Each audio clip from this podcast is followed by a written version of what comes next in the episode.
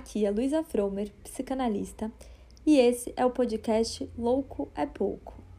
Esse podcast tem como ideia discutir a loucura de modo desmistificado e sem preconceitos, propondo um debate militante na perspectiva antimanicomial. Ao longo dos episódios, vamos receber diversos convidados para dialogar sobre temas relevantes da saúde mental e sua militância.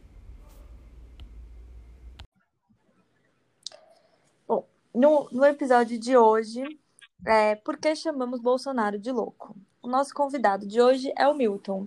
Você pode se apresentar.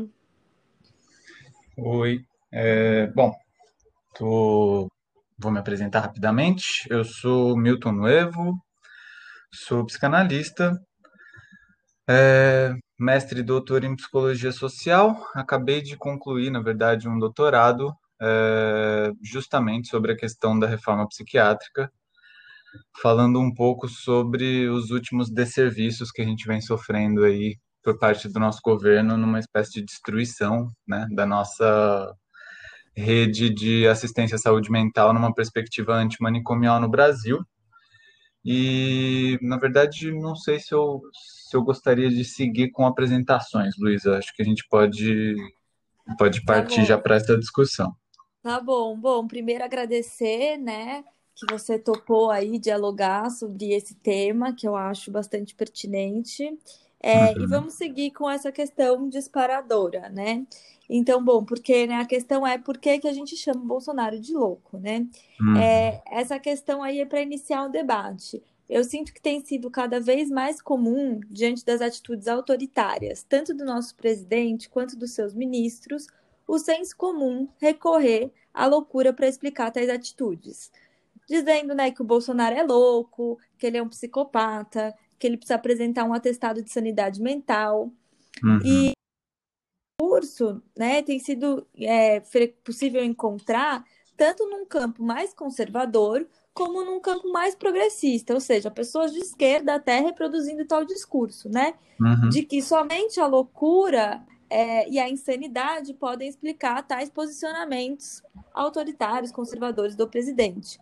Aí, é, essa ideia, né, vai reforçando um pouco de que o louco é aquele que é o alienado de si mesmo, que não tem as suas faculdades mentais plenas, em uma clara confusão entre loucura e mal, e loucura e falta de caráter. uhum. Então, eu queria que a gente partisse daí.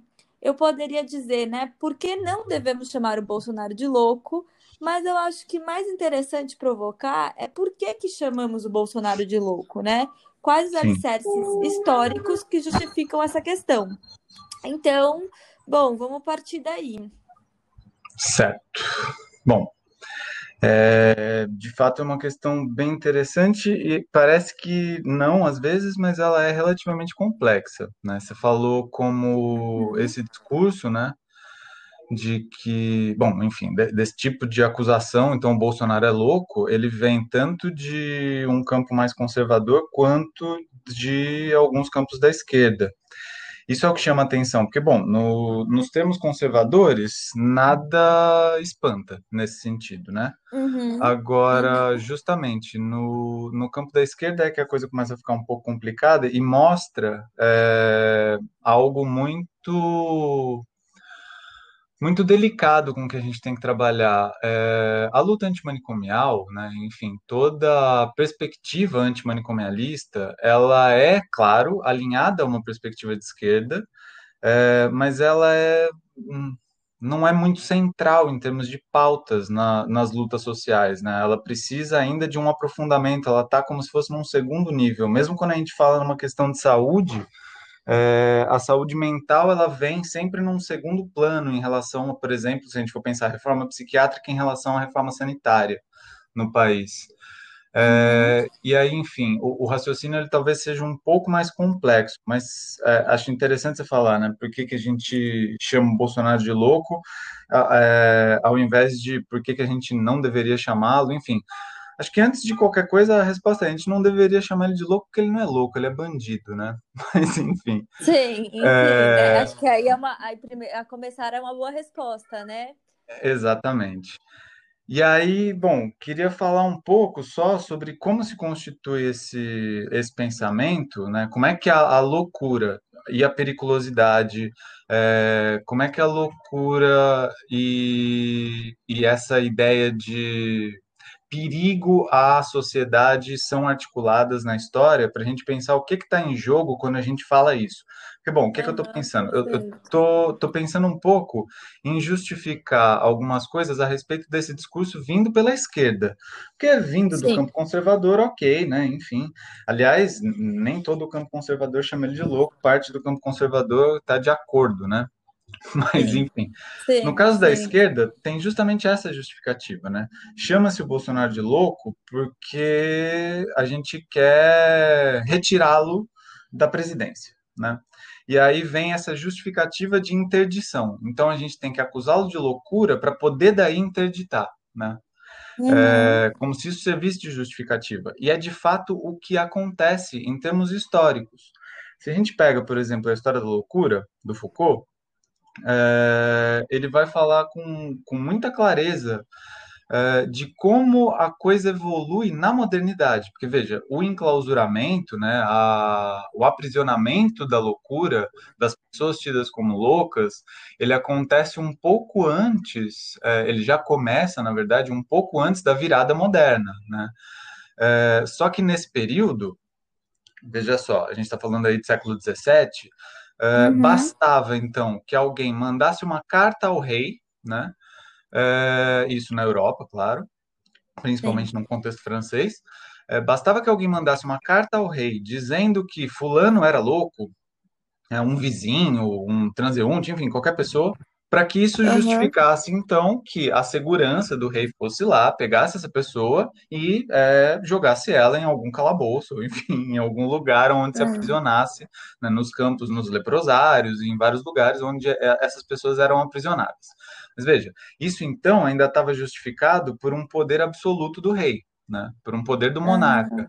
Na virada moderna, ou seja, quando a gente passa a, a pensar num projeto de ciência e de iluminação, né, num projeto de fundamentação da sociedade pela razão e não mais pelo poder de um monarca que é concedido no limite por Deus, né, é, isso passa a ser, a precisar ser questionado.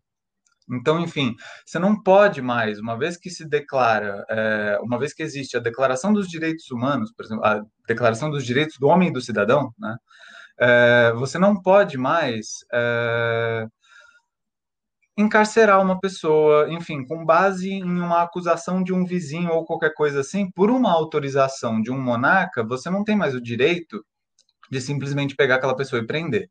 No entanto, é, uhum. Aquelas pessoas que eram chamadas de loucas, aí a gente nem precisa entrar numa questão diagnóstica ou médica, nem nada disso, né? Se, se a gente está falando de fato de alguma experiência de enlouquecimento, ou de transtorno mental, ou de qualquer coisa assim, não é esse o caso. É mais fácil se a gente pensar pelo, nos termos de perturbação da ordem. É, era acusado de louco aquele que estava perturbando a ordem.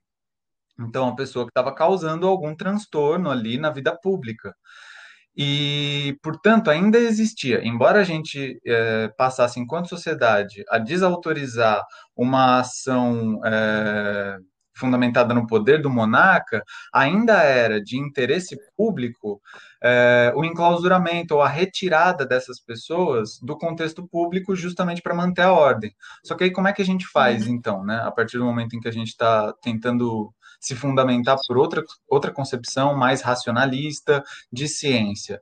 Bom, vai ser preciso criar uma justificativa. E essa justificativa, Sim. ela vem, nesse momento, entre o século XVII e XVIII, como uma aliança entre o direito e a psiquiatria.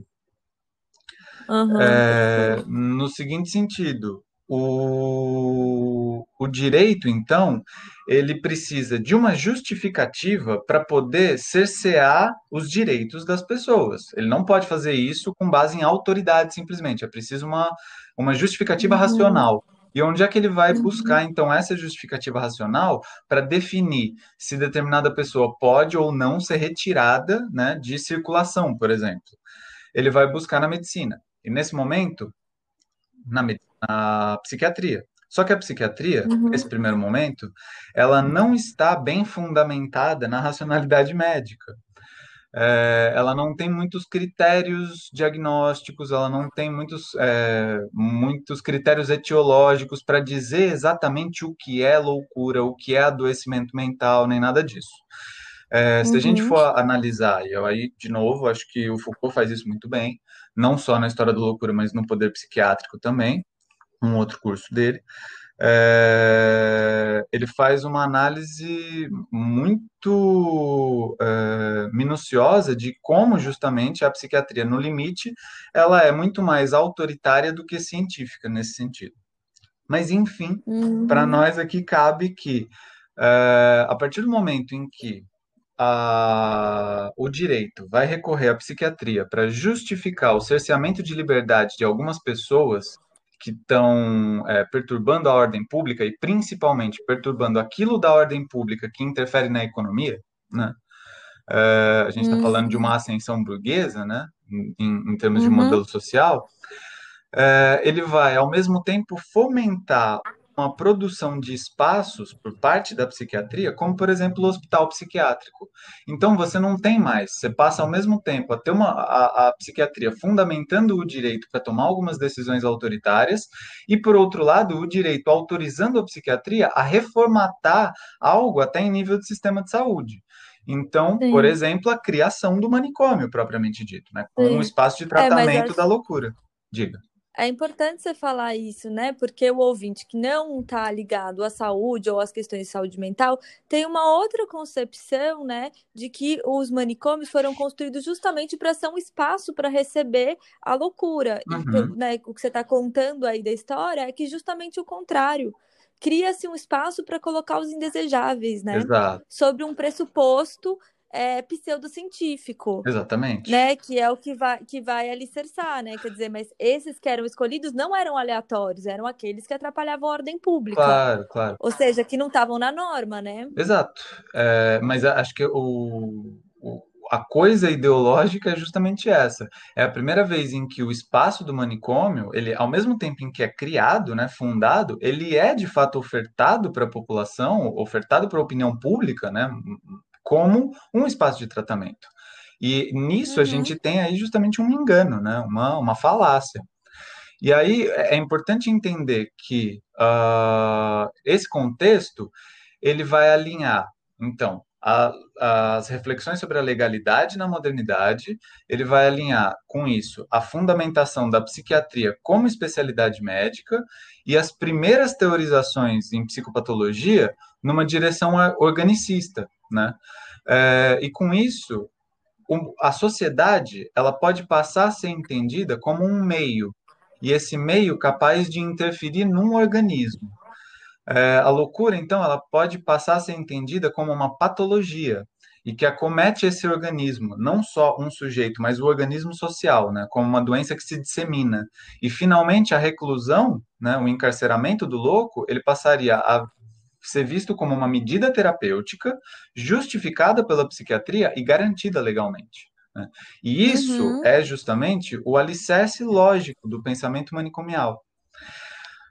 Nesse sentido, é importante que a gente entenda que é, essa medida terapêutica, em termos de proteção do espaço público, ela sempre vai ter a ver com a noção de periculosidade. Ou seja, por que, que um louco precisa ser interditado? Ele precisa ser interditado porque ele é um perigo para si e para os outros. Sim. É... Mas, mas até aí a gente não falou nada de saúde mental propriamente dito, né? Exatamente. A gente está falando Pensando de ordem assim, pública. né? A gente está falando de ordem pública, a gente não está falando de saúde mental. Porque Exato. até nesse sentido, né, o Bolsonaro, ele pode ser um louco por, pela periculosidade que ele impõe à sociedade, né? Talvez em ordem pública, mas a gente não está falando. Só que a, a, acho que a discussão é justamente muito. É, com, é, fica confuso, né? Não é simples, como você disse, né? Exato. Porque até a gente não falou de saúde mental. É, exatamente por isso. Enfim, é, quando a gente fala em dispositivos de saúde mental, muitas vezes não, é, não se entra no argumento clínico. Né? Esse é um dos principais perigos. Mas veja, uhum. o que eu estou tentando mostrar é justamente isso. É, quando a gente diz, ah, o Bolsonaro é louco, e a gente está dizendo isso para justificar, por exemplo, um impeachment, no fundo, é, a gente, caso a gente consiga fazer isso, se isso tivesse sucesso, Sim. a gente estaria tendo sucesso por uma via manicomial. E, portanto, é, é por isso que eu estou dizendo que isso causa uma contradição no campo da esquerda. propriamente.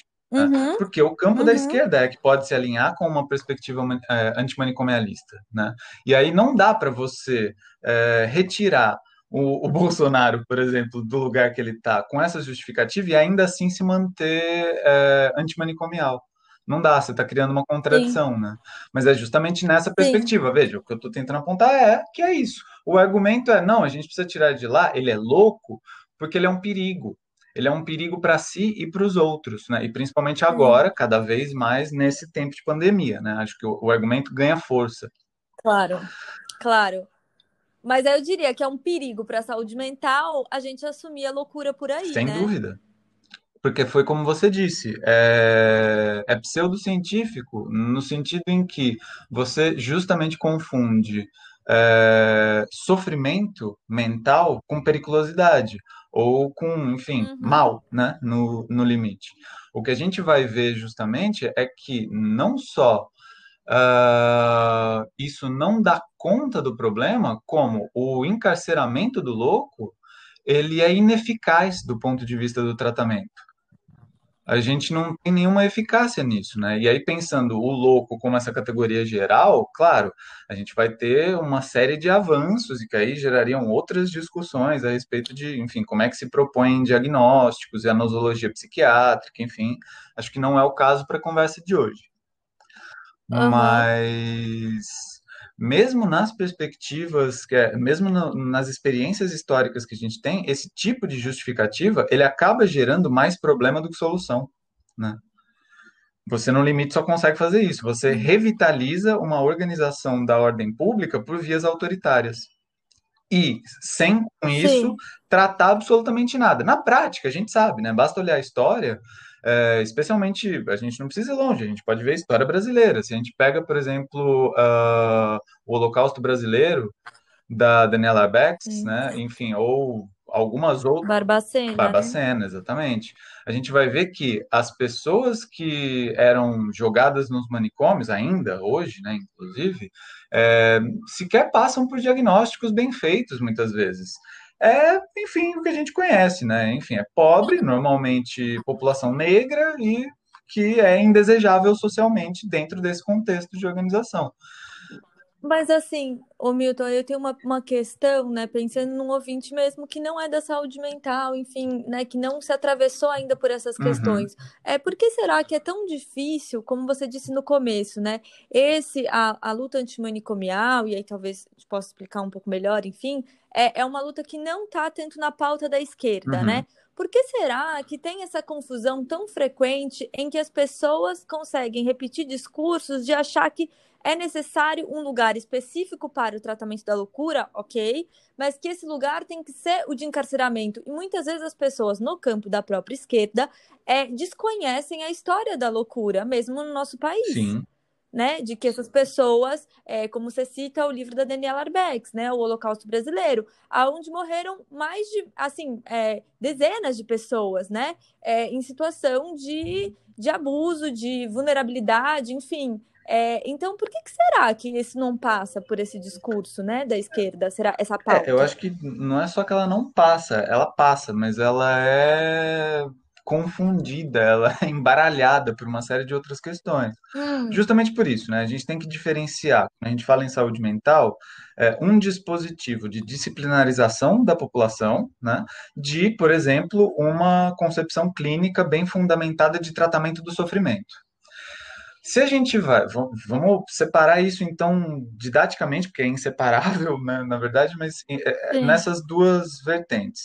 Se de um lado a gente vai ter essas estratégias de controle, isso não, também não exclui.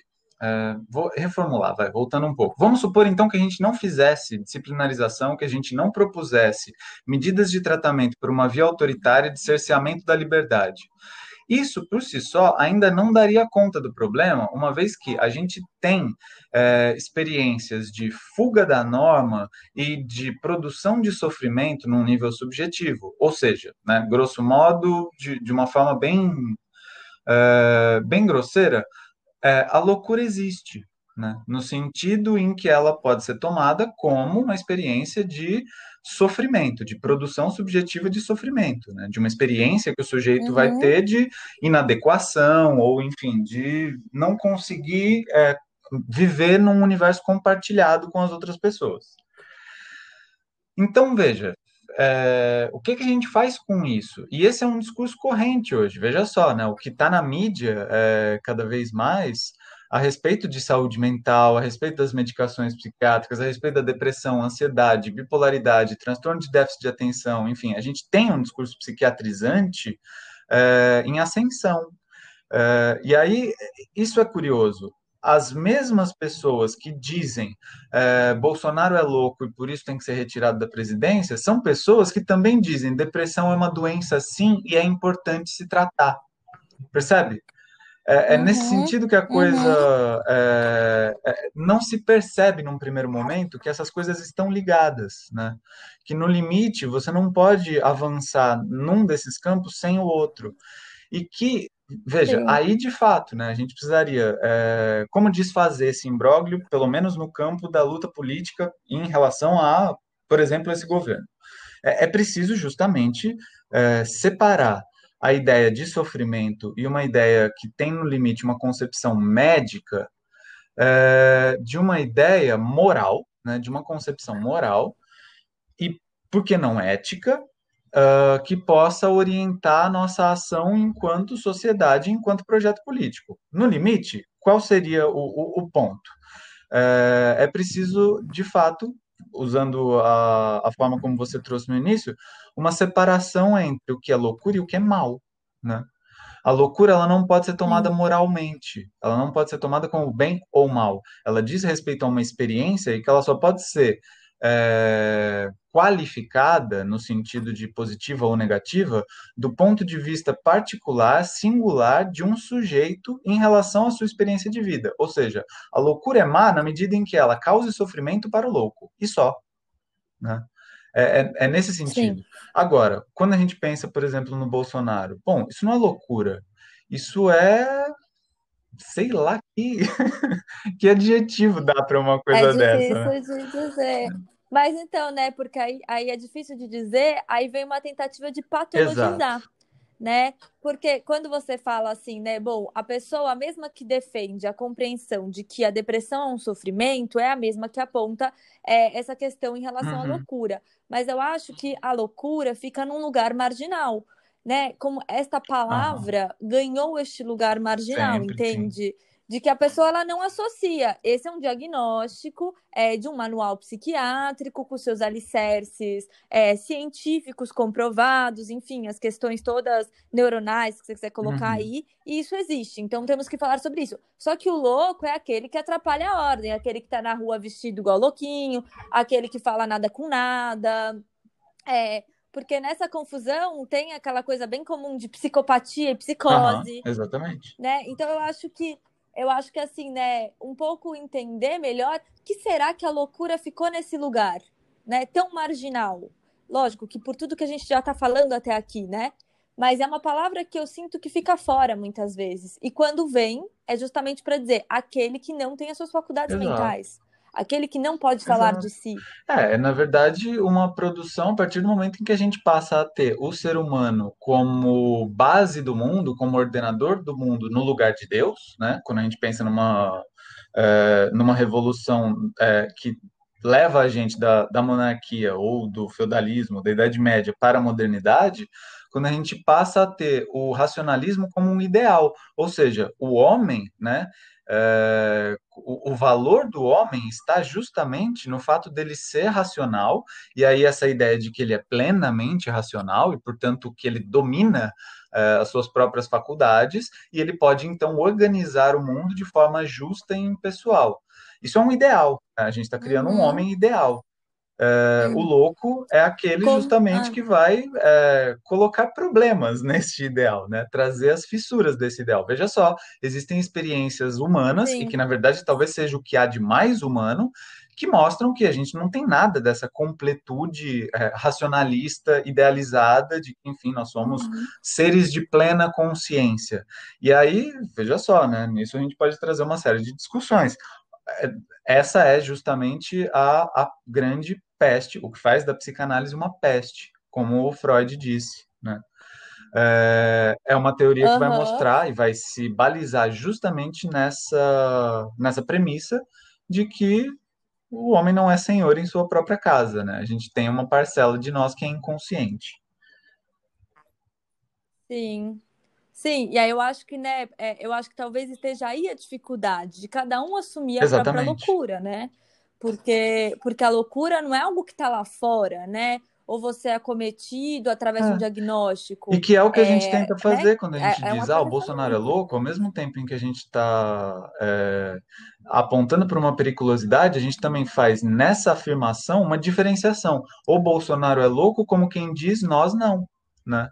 Enfim, está se colocando justamente a loucura é, é, é, nesse espaço de absurdo, nesse espaço de contrassenso, como se isso fosse diferente do restante da população, quando na verdade o que há de mais humano, aliás, é isso, né? Ele é louco porque ele é desumano. É, quando Sim. o que há de mais humano em nós é justamente aquilo que pode produzir experiências de loucura.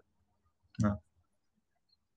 Sim, de quebra de alguma, né, desse ideal racional, Exatamente. justamente, né, de poder, é, é, acho que, acho que esse é um ponto importante, uhum. assim, né, que quebra, que quebra um pouco isso, né, desse, desse ideal racional aí colocado, né, de que a gente nunca vai enlouquecer ou de que isso tá tudo uhum. seguro, uhum. né, é, de que o louco é esse fora. Acho que também a experiência é, do isolamento social, né, tem trazido essa questão também um pouco mais à tona, né?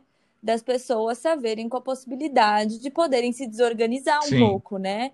É, e, e, de tratar, e, e, aí eu acho que é interessante nesse momento, né, pensar nessa discussão, porque as pessoas têm tratado da saúde mental de um modo um pouco mais desmistificado, assim, né? De que está para todos. Não sei. Né? Talvez eu discorde de você. Não sabe. É, eu acho que não é ah. desmistificado. As pessoas têm tratado mais desse assunto por uma outra mística. É, e, que, e que é uma ah, mística sim, pseudocientífica também, que é justamente essa, que é, é, aí já, né, num contexto mais contemporâneo, um alinhamento da psiquiatria não mais com o direito exatamente, mas com o mercado.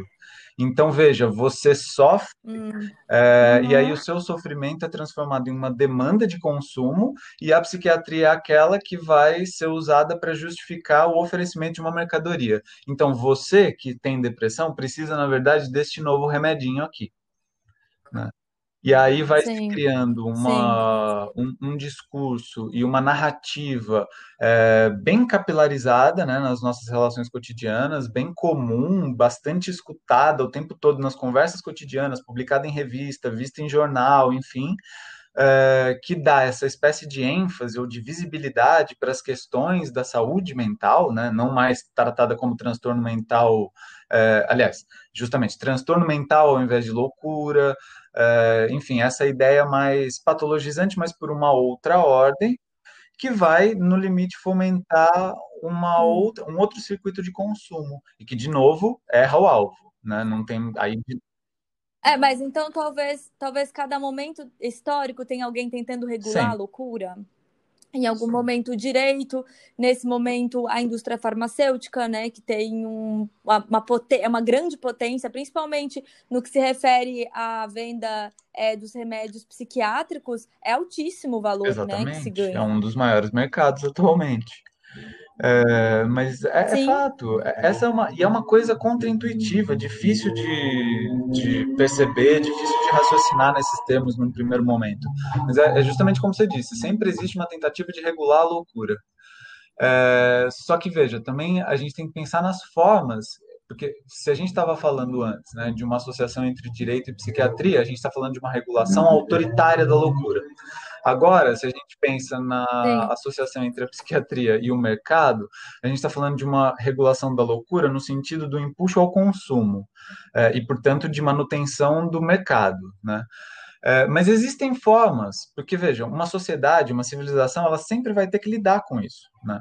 Ela sempre vai ter que lidar, e eu arrisco dizer que é, ela vai ter que, em alguma maneira, de algum modo, é, pensar em espaços de regulação, mas aí talvez essa nem seja a, a melhor palavra, é, mas ok, vamos, vamos por aí, de uma regulação da loucura. Só que isso pode ser feito de uma forma solidária, isso pode ser feito de uma forma que não desrespeite nem aqueles que não são tomados como loucos e nem aos loucos.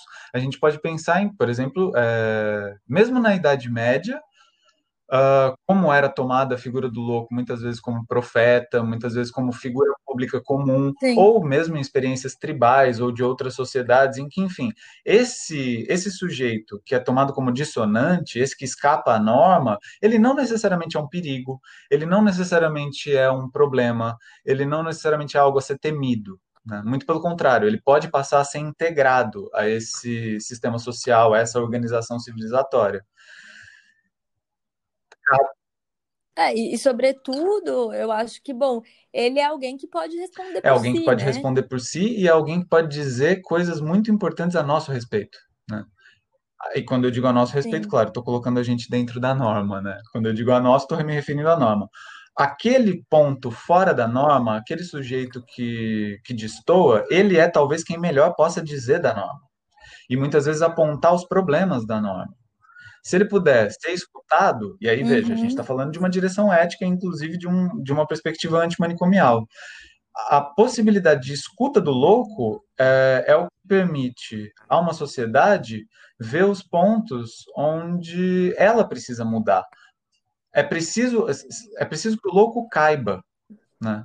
É preciso sempre Perfeito. Então é até um, é até um elogio chamar o Bolsonaro de E louco, se nesse sentido, sentido, portanto, né? seria inadmissível chamá-lo de louco. Chamá-lo de louco, né? Quer dizer, porque, né, ali não tem nada, né? É, é justamente manter, né? Talvez algo absolutamente de uma padronização é, dos corpos, né? Das pessoas.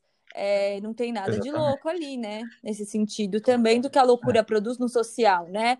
Não estamos nem falando da experiência de cada um em Exato. si na loucura, mas a loucura produz algo para o social, né? Exato. Para E a falando sociedade. dele mesmo, né? Enfim, daquela coisa lá, é, eu acho que a gente pode muito bem discernir aí o que poderia ser chamado de loucura que não cabe, mas de apontar cinismo.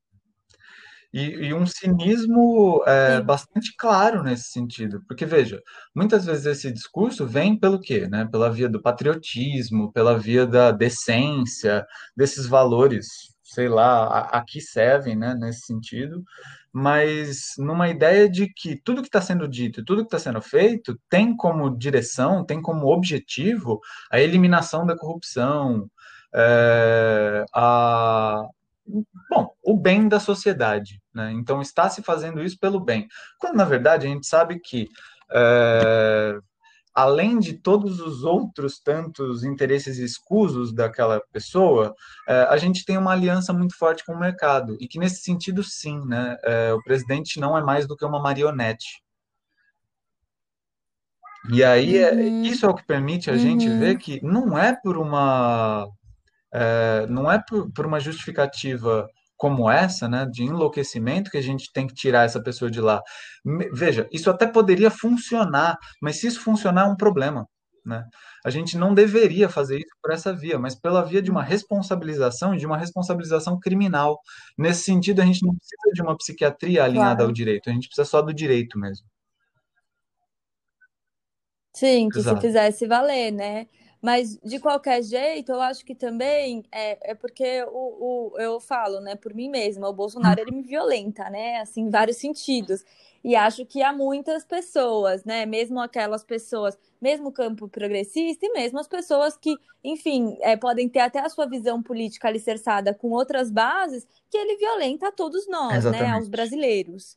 É, principalmente em tempos de pandemia. Mas aí eu acho que tem algo que é essa inquietação de, de ter que nomear alguma coisa do mal-estar, né? É, do mal-estar que o autoritarismo dessa figura causa. E a loucura, às vezes, cai como uma luva. É, para é, né, essa, esse discurso da loucura cai como uma luva para nomear esse mal-estar. Mas e que, e que bom, né? E, que, e quão, o quão perigoso pode ser a gente ir por essa via, né? Porque, é, bom, essa semana é a semana da luta antimanicomial. Também, se você puder falar alguma Posso. coisa sobre isso, né? Assim, quer dizer, a gente foi falando ao longo, enfim, né, do, do, de tudo isso, mas bom, por que, que a gente luta uhum. é, para isso, né? É, e, quando, e quando alguém de esquerda, né, que, que bom que a gente está tendo essa discussão aqui, pa, pa, pensando aí nesse equívoco, diz isso, essa pessoa está cometendo um equívoco é, que pode ser importante e que pode é, ter ela as tá indo contra a própria filiação movimento. ética dela. Às vezes sem perceber, né? Sim. Sem perceber, claramente. Eu acho que esse é um ponto cego, assim, porque a loucura ela uhum, produz isso uhum. de algum jeito, né? É, como a gente estava dizendo. Então, esse é um ponto cego, que acho que por isso é uma questão tão importante, assim, muito mais do que a gente entrar, por que não chamar, no sentido do politicamente correto, entender quais são as bases claro. do que a gente chama, né? É, que lugar que a loucura veio ocupando para a gente poder uhum, usar ela uhum. desse jeito, né? E acho que é o que a gente está falando até agora aqui.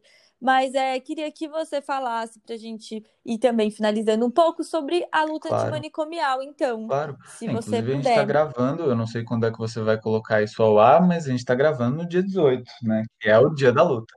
No dia 18 de maio, que Exatamente. é o dia da luta antimanicomial. Sim, essa semana vai entrar aí como também uma das, né, uma das comemorações assim para esse uhum. dia que é tão importante nessa, na militância uhum. da saúde é cada mental. vez mais importante e num momento extremamente difícil. Só me diz uma coisa, mais ou menos quanto tempo a gente tem? Tá. Ah, é, só para dizer um pouco, então, de outras, de outras questões que tangem mais a, a própria luta antimanicomial e a reforma psiquiátrica no nosso país, né? Não só a figura do presidente, que nesse ponto é, talvez aí não seja o mais importante. É, veja, inclusive uhum. você estava dizendo aí, né, para as pessoas que podem escutar isso e que não são tão ligadas à área da saúde, é importante a gente entender que a gente tinha, e eu digo tinha mesmo, o tempo verbal está correto, uma perspectiva antimanicomial na reforma psiquiátrica brasileira. Isso foi atacado, a gente está num momento muito, muito triste, muito tenso, isso vem sendo atacado é, desde o golpe. Sim, foi golpe, né? Em 2016, é, uhum, quando a gente tem uhum. algumas mudanças, né? É, ministeriais, em termos de Ministério da Saúde, Coordenação Nacional de Saúde Mental, enfim, é, a gente tem uma reorientação dessa política. Então, só para mas peraí, um minutinho só, Milton, desculpa só te interromper. Porque você falou uhum. de reforma psiquiátrica e talvez muitas pessoas exato, não sabem exato. do que se trata isso, né? É, só fazendo tá. um resumão rápido é, da nossa história desde a Constituição, né, de 88. A gente tinha, então, uma uhum. política de saúde mental e uma política de saúde como um todo, é, que não era universal, a gente não tinha SUS, etc. Né? Então, vamos falar a partir da criação do SUS em 88 com a Constituição. É, isso é uhum. uma conquista, entre outras coisas, do movimento é, dos trabalhadores de saúde e do movimento dos trabalhadores de saúde mental. Se alguém tiver interesse nessa história, eu acho que uma das obras que a gente tem que melhor conta uh, e com muita competência é a, o livro do Paulo Amarante, O Loucos pela Vida, em que ele vai falar justamente, ele vai contar a história da reforma psiquiátrica brasileira, uh, desde os movimentos, desde o movimento uhum. dos trabalhadores na saúde mental até, enfim, não a contemporaneidade, porque esse livro já tem alguns anos. Mas o que, que é importante frisar? A partir do momento em que uh, nasce o SUS, e já no início da década de 90, né, na passagem da década de 80 para 90, a gente tem como instituído como política pública uma perspectiva é, que vai se direcionando para um, um, critério antimanicomial, ou seja, que vai deixando o, o manicômio como ideal uh, de lado e vai criando então outras perspectivas de tratamento. A gente está falando então da, da fundação dos CAPs e NAPs, né, dos Centros de Atenção uh, Psicossocial e dos Núcleos de Atenção Psicossocial. Uhum. Uh, o que é que acontece nesse período? Uhum. A gente tem aí, vai, no, durante a década de 90, a constituição e o desenvolvimento de uma série de equipamentos uh, que vão pensar tratamentos de saúde mental em liberdade e não mais dentro do manicômio. A gente ainda vai ter hospital psiquiátrico no Brasil, mas enfim, já começa a se fundamentar uma política de fechamento desses hospitais e de substituição disso por serviços de tratamento em meio aberto.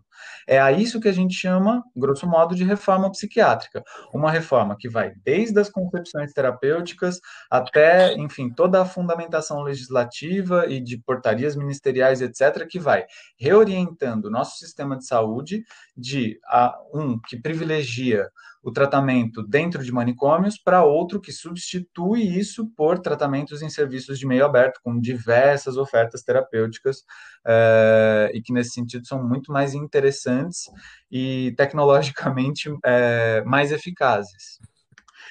Isso se constitui efetivamente uhum. como política no fim da década de 90, né, começo dos anos 2000, e isso avança uh, até 2010, 2011. Entre 2011 e 2012, aquela que era nomeada como rede substitutiva ao manicômio, era assim que era chamada, né, a, a rede de saúde mental no Brasil, ela passa a ser uh, uhum. conhecida e instituída por portaria como rede de atenção psicossocial.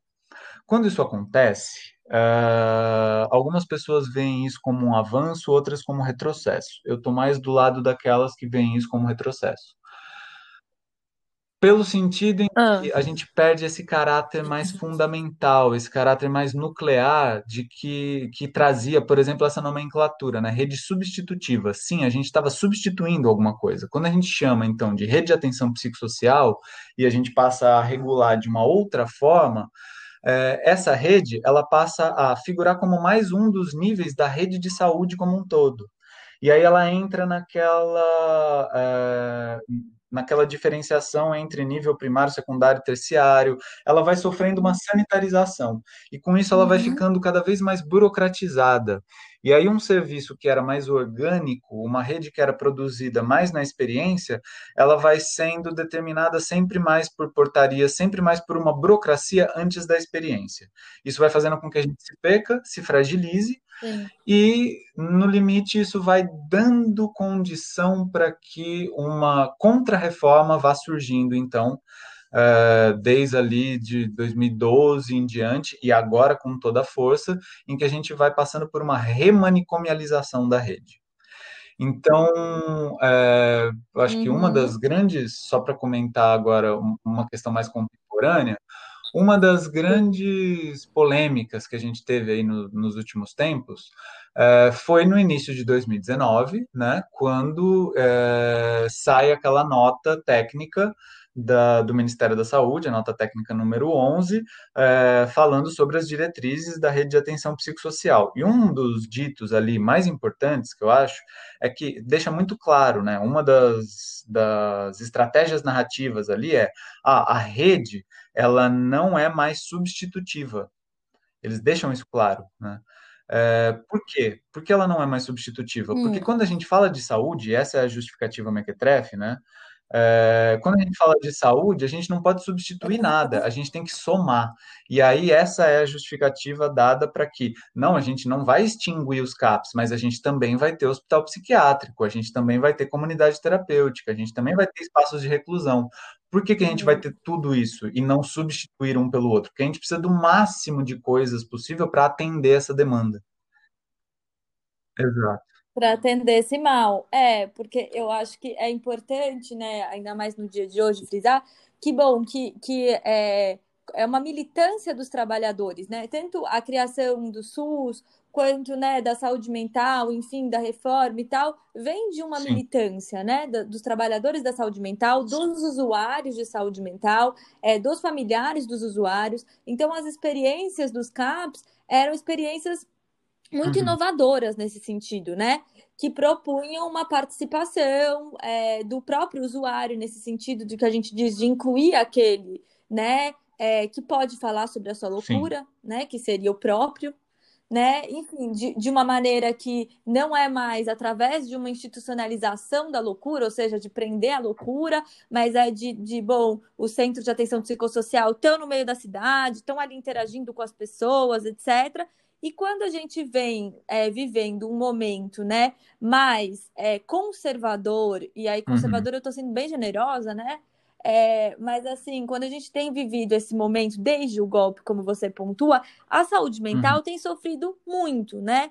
E aí, é, acho que só ressaltar a questão, por exemplo, da epidemia do crack, que é, é super interessante pensar, né? Que você cria, é, tem ali a zona da Cracolândia, que uhum. tem uma ideia de especulação imobiliária, e você cria, então, né, de que, bom, vamos fazer uma especulação imobiliária aqui no centro, e tem essas pessoas que atrapalham o caminho, né, justamente isso que a gente estava falando entre é, a norma e tal, né, do que, do que tá ali, e a gente vai criar uma epidemia do crack, né, como se o crack fosse a nova droga que mata as pessoas, etc. E aí se faz essa, né, cria-se isso para justificar então é, as internações compulsórias, as concessões de clínicas é, com alicerçadas com é, uhum, igrejas evangélicas, enfim, né?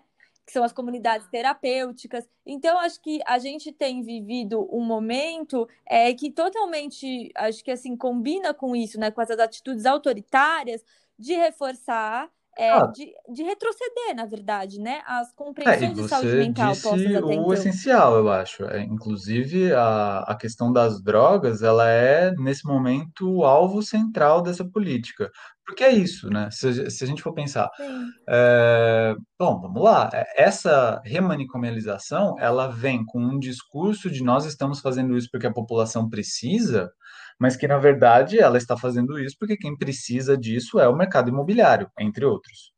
É... Só que é isso, é, é uma, uma retórica que passa porque de fato por exemplo, o usuário de crack, né, no espaço urbano, enfim, ele choca. E ele choca uma moral muito específica e que vai fazer com que pessoas que não necessariamente se alinhem a determinada perspectiva de governo ou determinada perspectiva política é, aceitem, mesmo assim, porque ao mesmo tempo não compactuam com aquilo.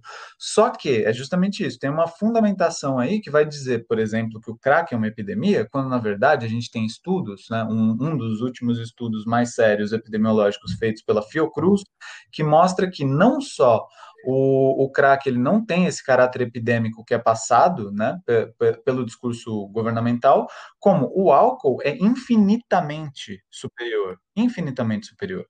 Né? E aí, por que então a gente vai fazer isso? Bom, a gente ah. vai fazer isso porque quem usa crack é o pobre que está na rua é, atravancando a ordem pública, causando problemas para a especulação imobiliária, uhum. tornando um lugar indesejável para empreendimento imobiliário. Enfim, é por isso, é só por isso.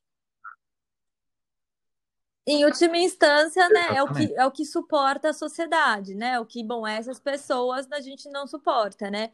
É, não, só para finalizar, eu acho importante é, deixar isso claro, né? Que até hoje, que bom, a gente viveu um momento muito importante da nossa reforma, uhum. de muitas conquistas, evidentemente, mas é, há um momento de retrocesso e até hoje existe sim a ideia, né? Do mesmo jeito que a gente encarcera a população negra e periférica, a gente também é, destina a loucura uhum. a determinada classe social é, numa higienização. Veja, a, a né? psiquiatria dizer, a ela tem esse, esse caráter, a psiquiatria enquanto é, contexto amplo, né? Eu não estou falando exatamente do que aprende um psiquiatra na, né, na sua prática clínica. Mas, enfim, ela tem esse, essa força em duas vertentes, né? É preciso que a gente entenda que existe uma psiquiatria para ricos, que é aquela que vai tratar em casa com uma série de drogas e que, enfim, se você tem dinheiro e você pode consumir tratamento e pagar por isso, então você pode ficar na sua casa, você pode tomar uma, um coquetel de drogas que vai deixar você mansinho conforme a sociedade ao seu redor quer. É, e já, se você é pobre uhum. e você está causando transtorno e você sequer tem dinheiro, você vai ser encarcerado. E isso também vai gerar dinheiro. Veja, é, não é como se os manicômios e as comunidades terapêuticas não fossem lucrativos, muito pelo contrário. Né? Essas instituições recebem repasse de verba pública. É, então, é muito interessante também para os grandes donos dessas redes é, que esse discurso seja implementado e que cada vez mais isso, né, tanto os laboratórios farmacêuticos Sim. quanto o, as grandes redes hospitalares estão ganhando rios de dinheiro com essa história. E é isso que a gente precisa entender. Sim, o polo lá Sim. é Sorocaba, né, aqui em São Paulo, que é um dos grandes polos de hospitais psiquiátricos, que aquilo gera é, é muito dinheiro que a gente está falando, né? é, dos leitos, enfim. Uhum. Acho que isso é uma conversa para uma próxima vez, mas acho que é só para colocar isso no cenário mais amplo, né?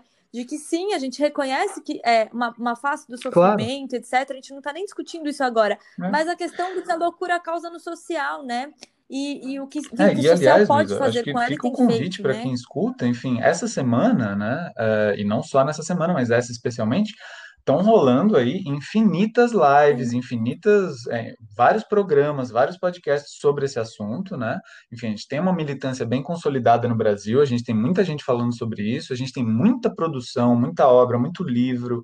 Então, assim, se isso interessa a alguém, porque veja, a gente teve aqui pouco tempo, né? A gente tem um viés para falar do que a gente está falando, pode deixar uma série de dúvidas uhum. ou equívocos. Então, fica o convite também né? É, que as pessoas possam procurar, que as pessoas possam Sim, se informar, claro. é, entender o que é esse contexto, entender o que foi é, o encarceramento, entender a, as mazelas sociais que isso trouxe, entender que isso foi de fato um holocausto no Brasil, né?